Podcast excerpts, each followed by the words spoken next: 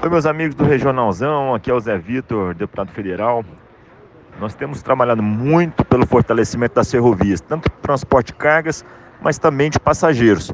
Claro que, no primeiro momento, com o intuito turístico.